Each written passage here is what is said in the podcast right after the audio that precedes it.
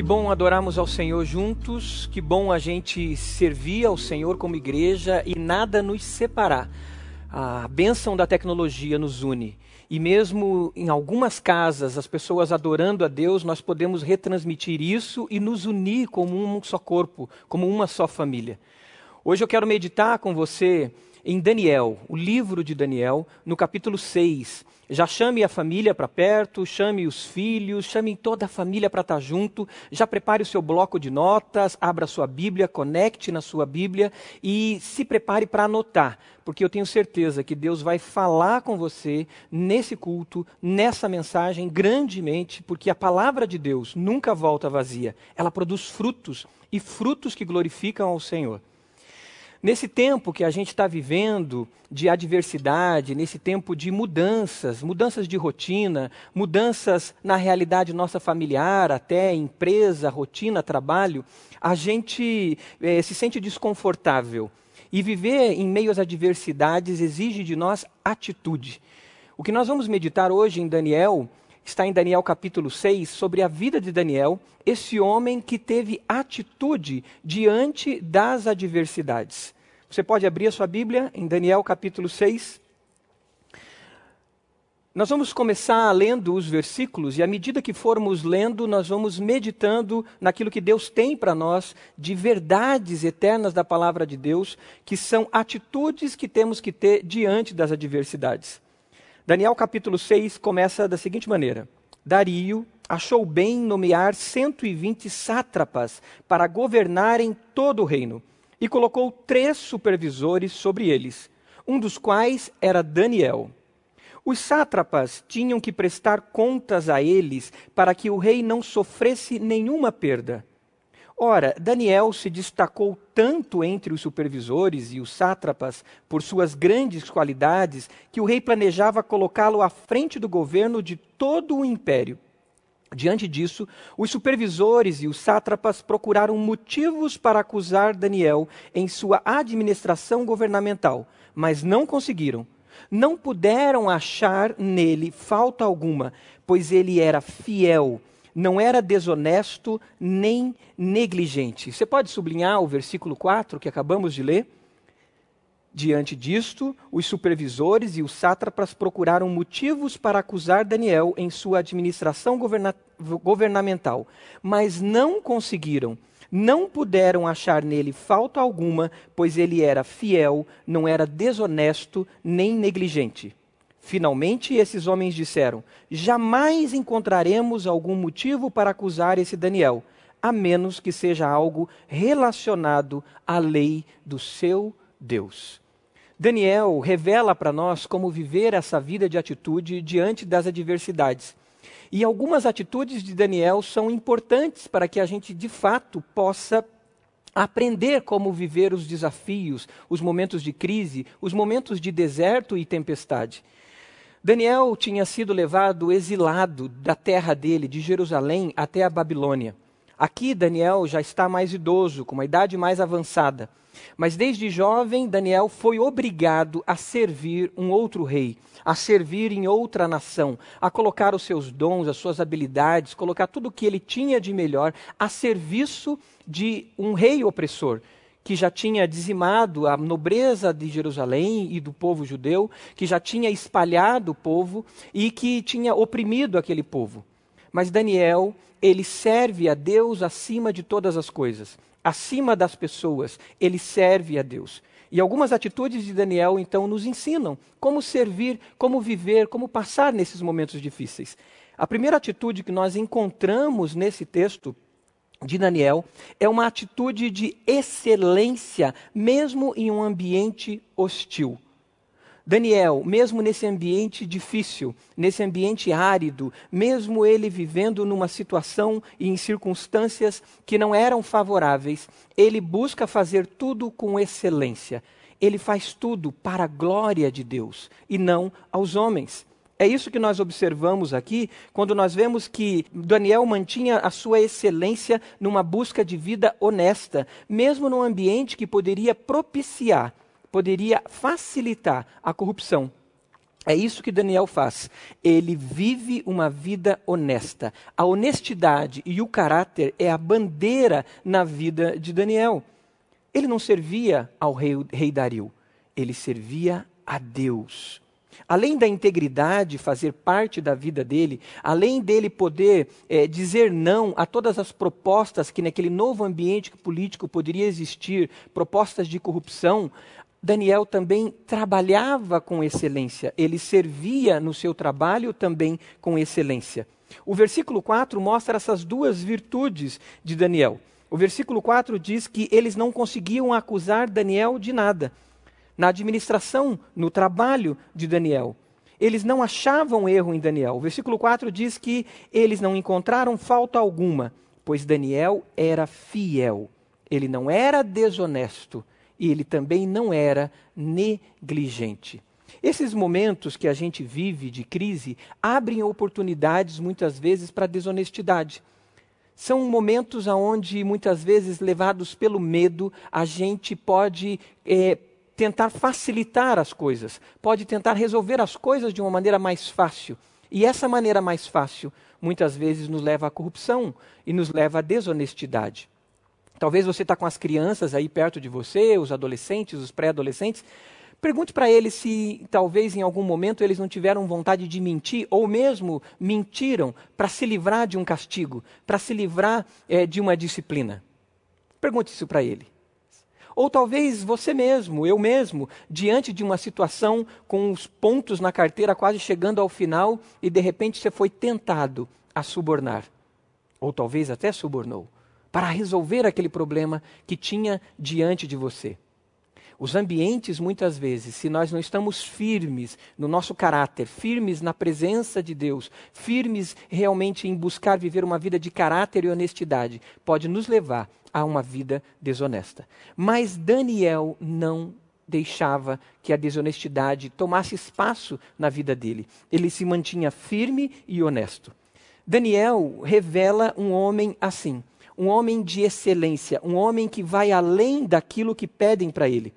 Tanto que nós lemos no versículo 3 do capítulo 6 que era interesse de Dario colocar Daniel para ser governador de todo o império.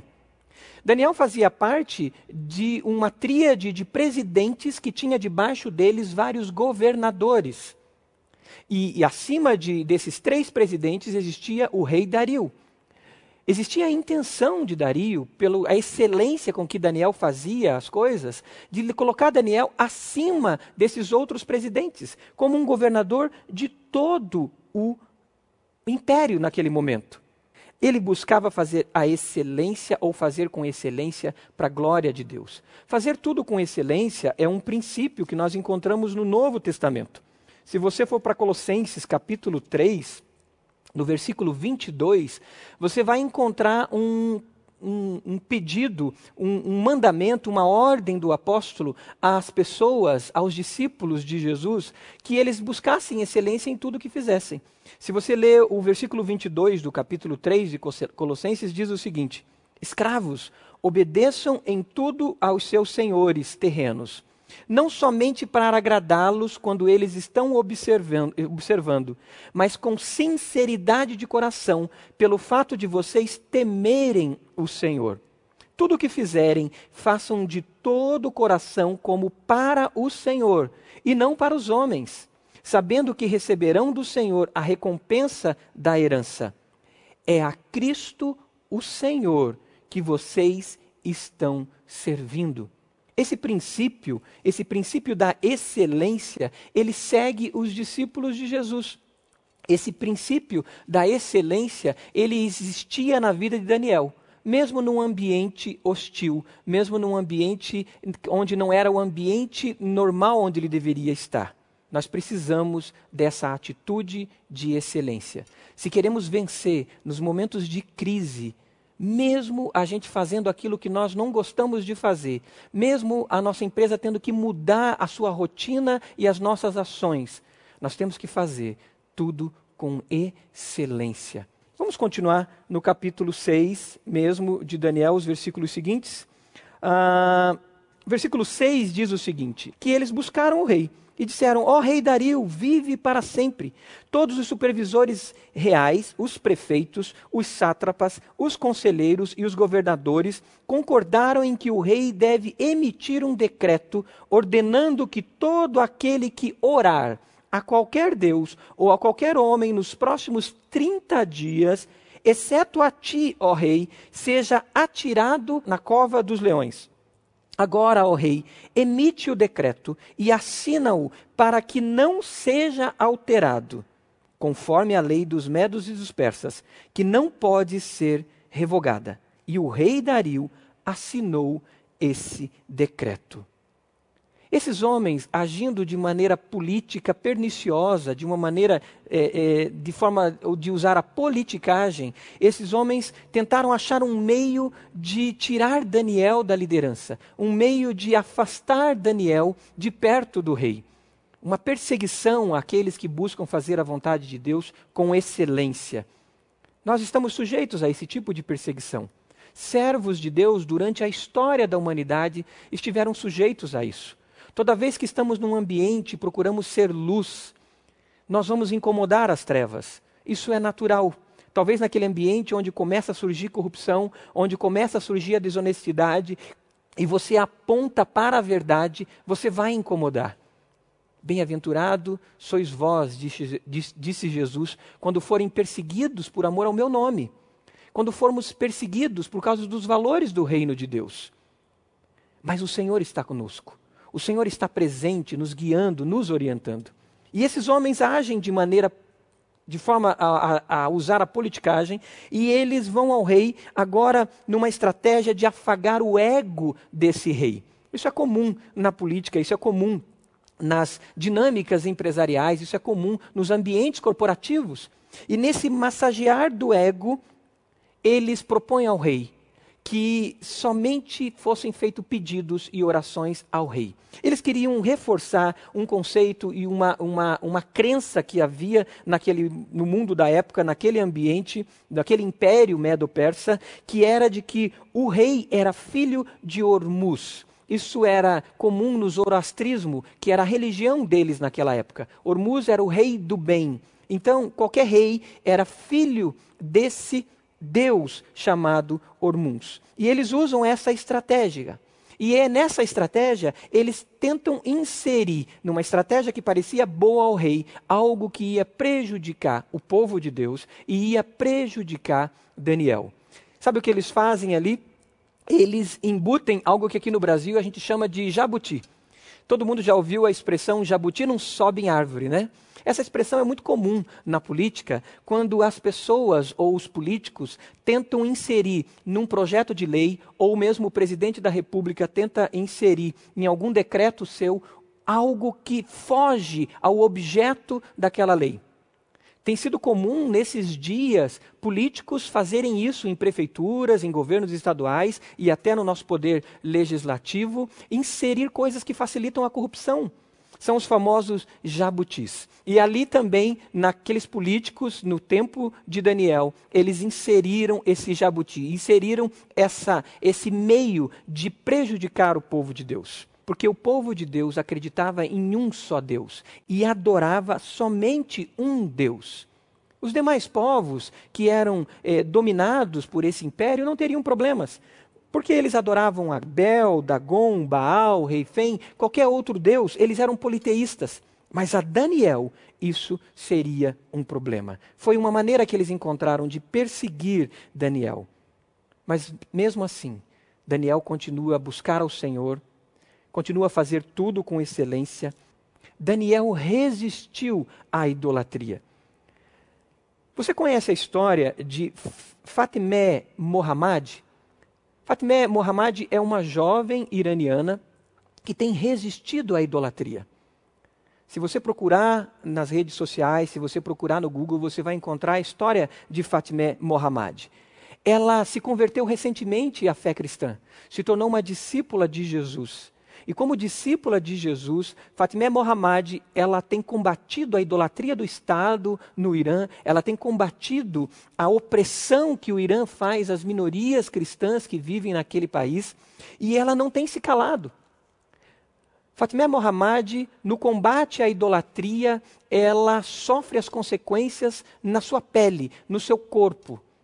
Ela foi apanhada pela polícia, ela ficou desaparecida mais de dois meses, a sua família não o encontrava. O Ministério Portas Abertas notificou isso para o mundo todo para que nós estivéssemos em oração. Eu estive em oração pela Fatimé Mohammad. Ela foi encontrada e ela tem sido perseguida e calada. Uma situação terrível quando a gente combate a idolatria, e no caso de Fatimé Mohammad, ela, esse combate à idolatria tem feito ela sofrer no seu próprio corpo. Mas e nós? Como nós combatemos a idolatria? E como nós identificamos a idolatria? Nós que vivemos num ambiente de liberdade, isso é complicado, porque identificar a idolatria é algo muito sutil, algo muito difícil. A primeira idolatria que nós enfrentamos nesse mundo de hoje é a idolatria do sucesso e da reputação. Daniel enfrentou essa idolatria também. A idolatria do sucesso e da reputação. O que custava para Daniel, de repente, ele deixar de orar a Deus durante 30 dias? Que legalismo é esse que ele seria obrigado a continuar orando durante 30 dias? O que custava a Daniel é, é servir aquele rei e pedir as coisas somente àquele rei nesse período. Daniel poderia dizer: Puxa, eu vou perder a minha liderança. Eu consegui chegar no topo. Eu sou um dos três homens mais fortes de todo o império. Daniel poderia dizer: eu, eu, eu não posso fazer isso, porque se eu perder a reputação, se eu perder o meu cargo, se eu perder o, a, a, a, posição que eu estou, isso vai dar, trazer consequências para o povo de Deus aqui no império. Mas Daniel não adorava a si mesmo, Daniel não adorava a sua nação, Daniel não adorava o seu povo, Daniel não adorava o seu sucesso. Daniel adorava a Deus. A segunda coisa, em momentos como esse, é momentos da gente valorizar a família, de valorizar aquilo de mais precioso que nós temos.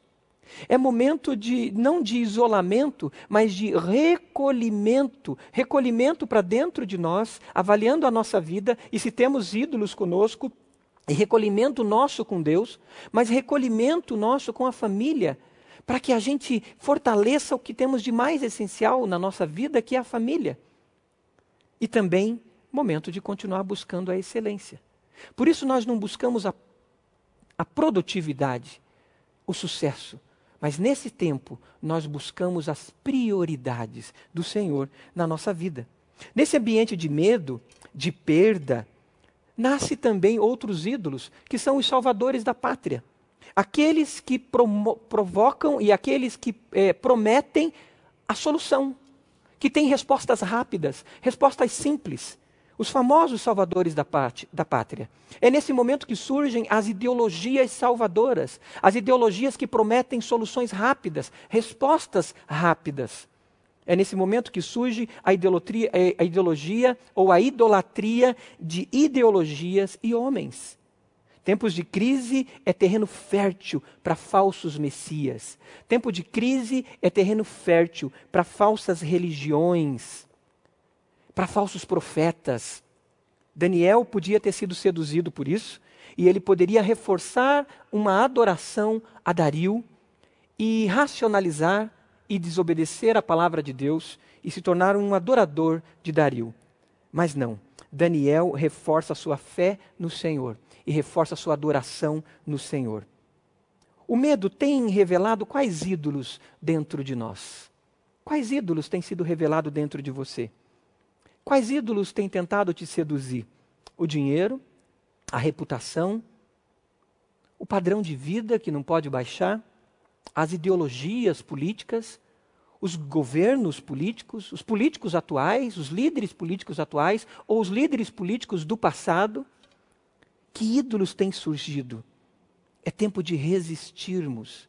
No nosso recolhimento, no nosso maior tempo com Deus e maior tempo com a família, aonde aparecerão esses prováveis ídolos, é tempo de recolhimento e de ressignificar e de abandonar ídolos que vão aparecer. existia um paradigma, um padrão único na mente de Daniel, que é o paradigma que faz a gente tomar decisões hoje, que é o paradigma do amar a Deus sobre todas as coisas, com todo o seu coração, com toda a sua alma, com toda a sua força e com todo o seu entendimento. E dentro desse paradigma, o segundo é amar ao próximo como Jesus amou. Se nós temos muito claro essa adoração a Deus sobre todas as coisas, se temos muito claro o amor ao próximo como Jesus de fato amou, nós não vamos permitir que nenhuma lei, nós não vamos permitir que nenhum movimento político, nenhum movimento econômico, nenhum movimento ideológico nos prenda e nos faça agir contra o que cremos. Eu lembro de um grande mártir, um homem que se dedicou ao Senhor chamado Dietrich Bonhoeffer. Esse homem na Alemanha, com o amor a Deus sobre todas as coisas, ele se negou a adorar o Führer, ele se negou a adorar Hitler. Esse homem, com amor ao próximo, como Jesus amava, ele viu que judeus estavam indo para câmeras de, de, é, de, gases, estavam indo a, a campos de concentração. Ele viu que ciganos estavam sendo mortos. Ele viu que homossexuais eram perseguidos. Ele viu que ciganos eram perseguidos. E ele, amando o próximo como Jesus amava, Dietrich Bonhoeffer resistiu àquele momento de idolatria no Império Alemão. Nós temos que ter esse paradigma em nós. Amar a Deus e amar as pessoas como Jesus amava. A primeira atitude, então, de Daniel é excelência. Anote aí: excelência em tudo que eu faço.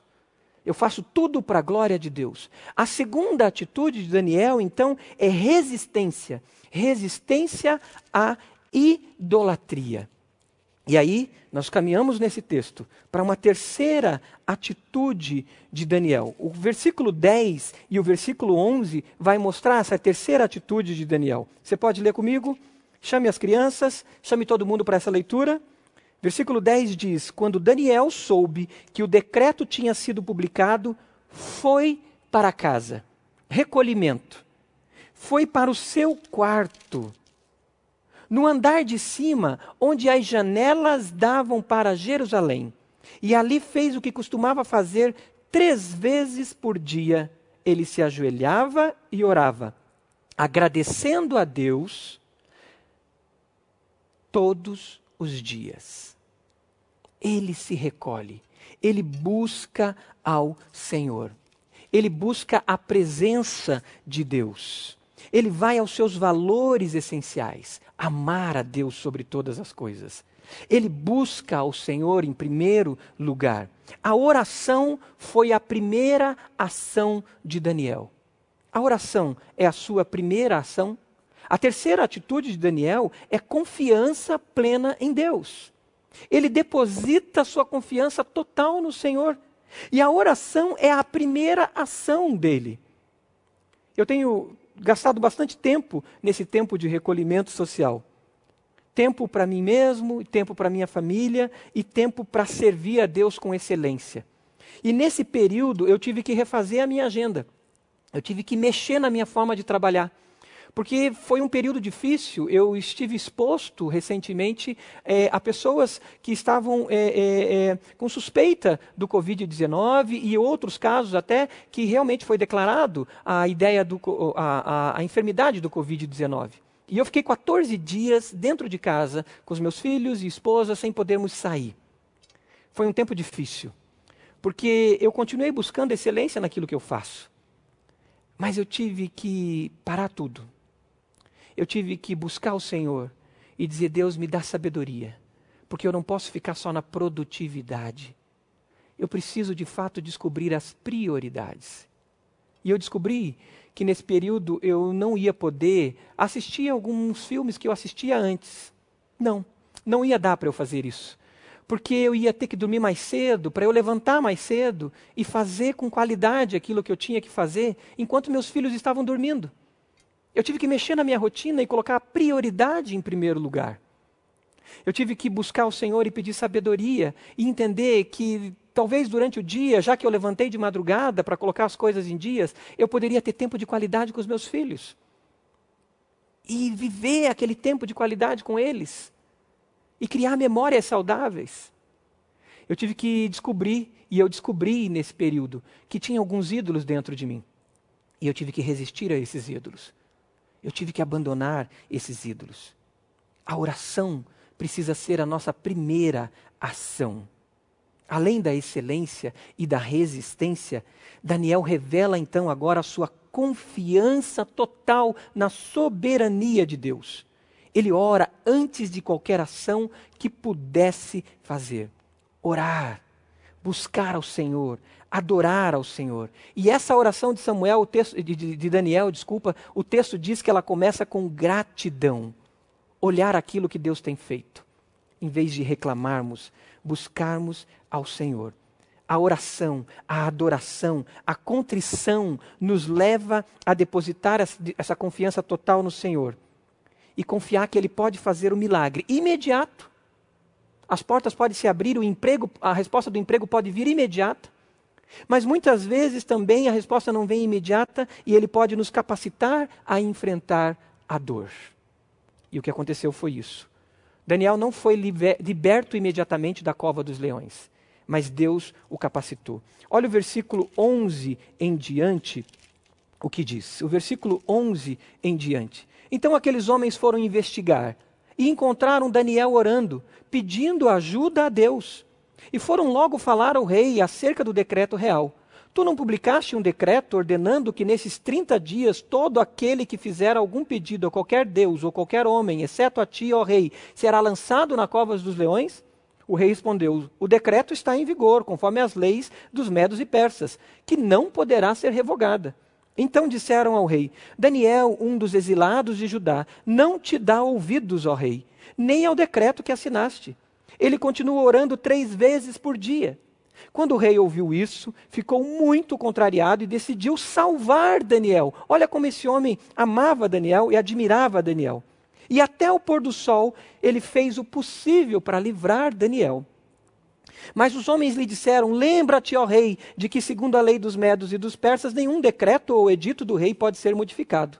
Então o rei deu ordens e eles trouxeram Daniel e o jogaram na cova dos leões. O rei, porém, disse a Daniel: que o seu Deus, a quem você serve, continue o livrando, que a quem você serve continuamente o livre neste momento. Esse rei mostrava e via que Daniel amava o Senhor e via a confiança de Daniel, e esse mesmo rei entende que só o Deus de Daniel poderia livrá-lo, livrá-lo. Só o Deus de Daniel poderia tirá-lo daquela situação.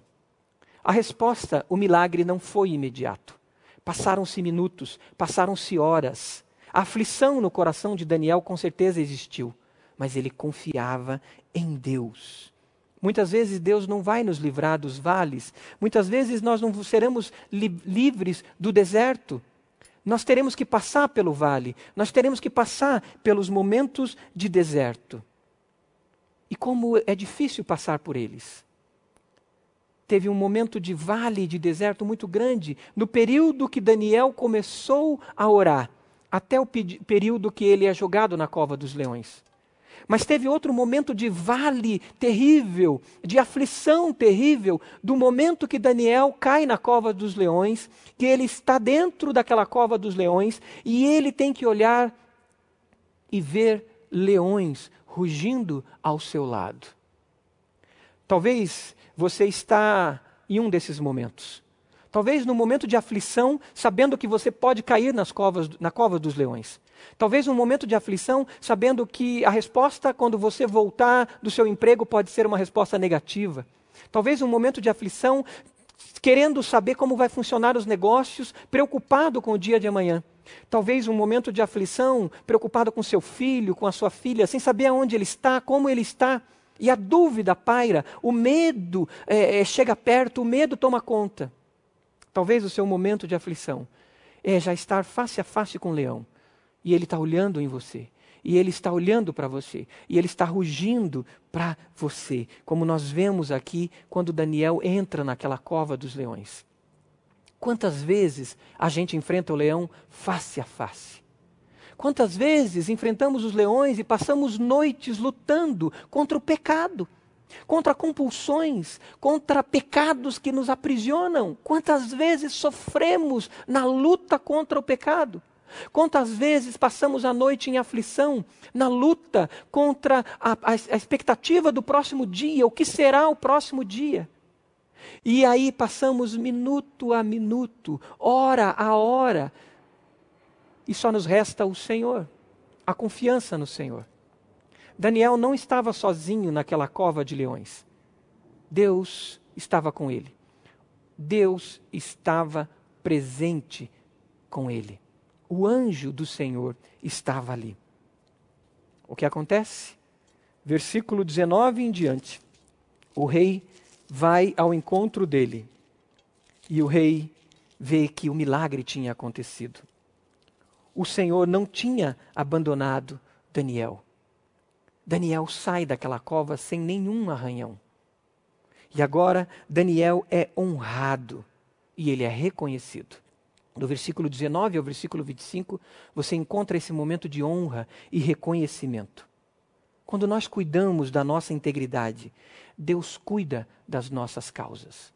Quando cuidamos da nossa vida com Deus, de fazer o melhor para a glória de Deus, de resistir à tentação da idolatria, quando nós confiamos no Senhor, Deus cuida das nossas causas. Daniel não tinha controle sobre os seus inimigos, nem sobre a lei dos medos e persas, nem sobre o rei, mas Daniel podia se manter íntegro e ele se manteve. Excelência, resistência e confiança.